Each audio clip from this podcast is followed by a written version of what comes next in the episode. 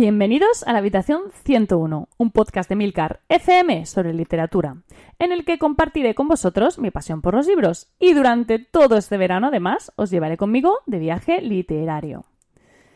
Hoy vamos a viajar hasta Italia, un, un país famoso en el mundo entero por su capital, Roma, la ciudad eterna, y una de las ciudades que estaría sin duda en mi top 10 de, imprescindibles en Europa, una ciudad a la que he viajado en varias ocasiones y que me, me tiene enamorada.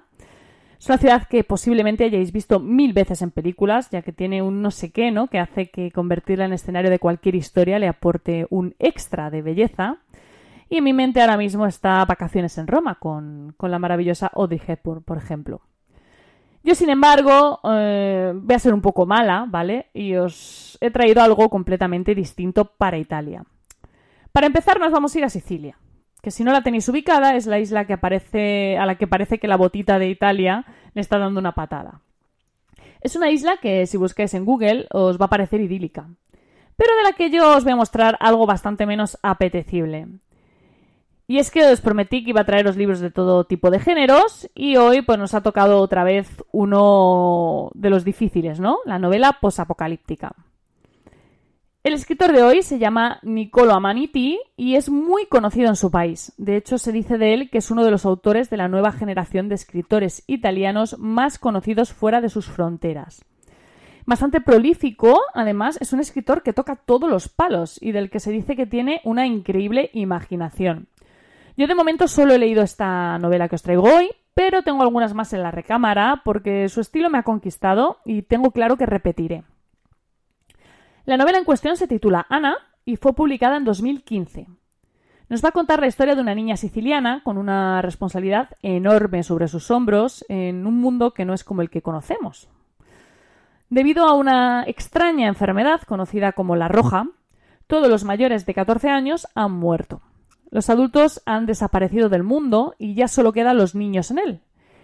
Niños que saben que inevitablemente, al alcanzar la fatídica edad de 14 años, también morirán, si es que no lo hacen antes, por, por otras causas. El inicio de la novela es muy crudo.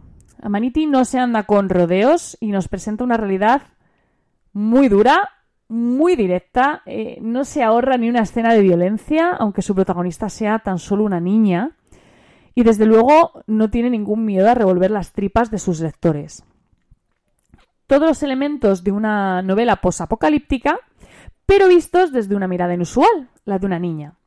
Una niña que tiene que hacerse cargo de su hermano pequeño, que cuenta con, con las precarias instrucciones que su madre antes de morir dejó escritas para ellos, y que tiene que sobrevivir aun sabiendo que su propia supervivencia tiene fecha de caducidad. Ya veis que no es una premisa fácil, pero desde luego sí es diferente. Por momentos llegó a recordarme al Señor de las Moscas de, William Golding, que es una novela que si no habéis leído, pues también os recomiendo. La primera parte, sobre todo, es, la más dura, la más directa. Luego, aunque no se llega a bajar de todo el nivel, sí que vamos a ir viendo la parte más infantil de Ana, porque bueno, no hay que olvidar que, que no deja de ser una niña, ¿no? En este punto quizás sí se va a notar más lo, arriesgado de, decantarse por una protagonista, por protagonistas tan pequeños, ¿no? Para una historia tan dura.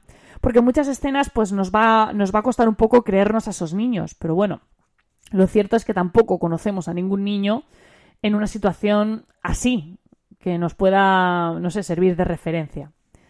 En definitiva, es una historia posapocalíptica con una perspectiva diferente, que por cierto no recomiendo a los más sensibles, ya que, bueno, creo que esto no lo había dicho. La acción transcurre en 2020, así que si buscáis eh, evadiros de la realidad, quizás no sea vuestro libro en estos momentos. En fin, muchísimas gracias por el tiempo que habéis dedicado a escucharme y espero vuestros comentarios en nuestro grupo de Telegram t.me barra habitación 101. Dejo los comentarios abiertos a países, libros, sugerencias y todo lo que queréis incluir en este viaje. Leed mucho y recordad, nos encontraremos en el lugar donde no hay oscuridad.